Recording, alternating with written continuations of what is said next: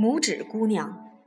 从前有一个女人，她非常希望有一个小孩子，于是就去请教巫婆。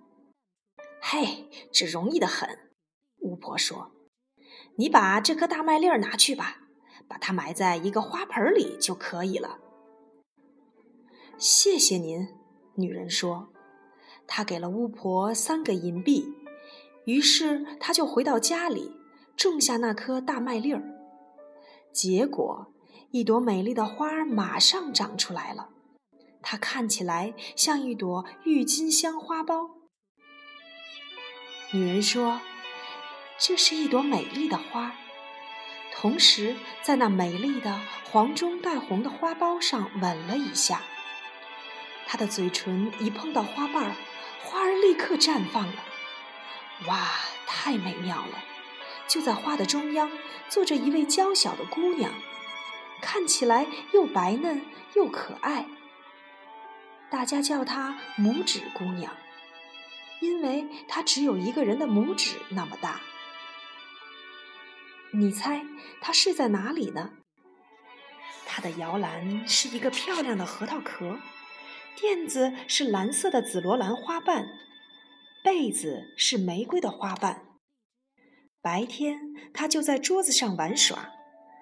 那里有一大盘水，是他的小湖，水上飘着一片很郁金香花瓣，那是他美丽的小船。一天晚上，在他正睡觉的时候，一只难看的癞蛤蟆从窗子外跳了进来。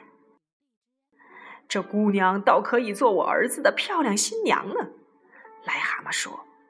于是他一把抓住了摇篮，把小姑娘偷走了。可怜的拇指姑娘一早醒来，发现自己的处境后，伤心的哭泣起来。她从来没有见过这两只丑陋的癞蛤蟆。老癞蛤蟆要忙着去给儿子装饰新房，就把拇指姑娘一个人留在一片睡莲叶子上。拇指姑娘哭得越来越伤心，眼泪滴在了水面上。鱼儿都在想：下大雨了呀！他们探出小脑袋来，看见了这个可怜的小姑娘。大家一致认为，她不能嫁给那个丑陋的癞蛤蟆。小鱼能帮上什么忙呢？它们真是聪明的小东西。它们咬断了睡莲的茎，就这样，睡莲叶子就能顺着水飘走了，自由了。拇指姑娘唱起歌来，她太高兴了。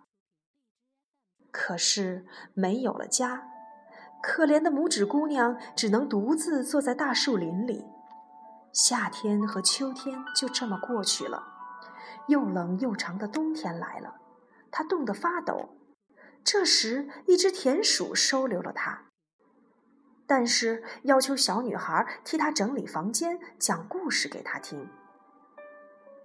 有一天，她发现了一只冻死的燕子，好心的姑娘很难过，编了一张暖和的毯子盖在了燕子身上。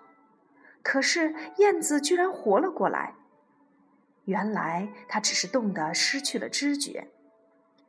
整个冬天，拇指姑娘和燕子玩得很开心。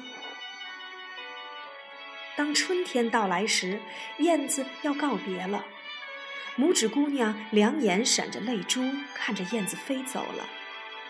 马上，她又遇到了难过的事：田鼠要她嫁给自己的邻居，一只瞎眼的鼹鼠。拇指姑娘伤心地哭了。因为他不愿意和这只讨厌的鼹鼠结婚。婚礼要举行了，可怜的小姑娘难过的和太阳告别，因为她以后只能和鼹鼠生活在阴暗的地下了。这时，一个声音忽然响起，是那只小燕子。燕子把它放在自己的背上，飞向天空，飞过森林，飞过大海，飞过常年积雪的大山，飞到了一个温暖的国度。燕子把它放在了一朵最美丽的白色鲜花上，多么惊奇呀！在那朵花的中央坐着一个小小的男子，他并不比拇指姑娘高大，可是那么白皙英俊。头上戴着一顶最华丽的金质王冠。他问拇指姑娘愿不愿意做他的夫人，这样他就可以做一切花儿的皇后了。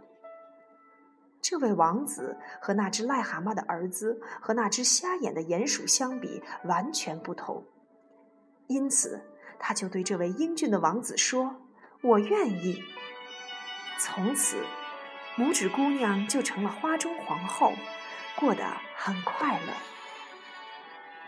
这个像最纯洁的玫瑰花瓣一样美丽的小女孩，却有着远大的理想，向往光明和自由。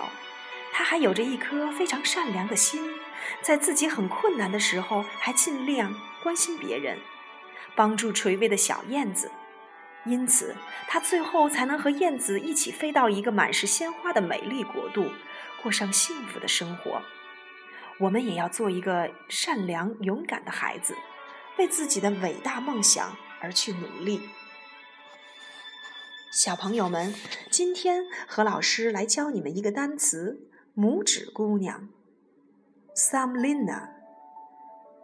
拇指姑娘 （Thumbelina），Thumbelina，拇指姑娘 Thumb Lina 拇指姑娘。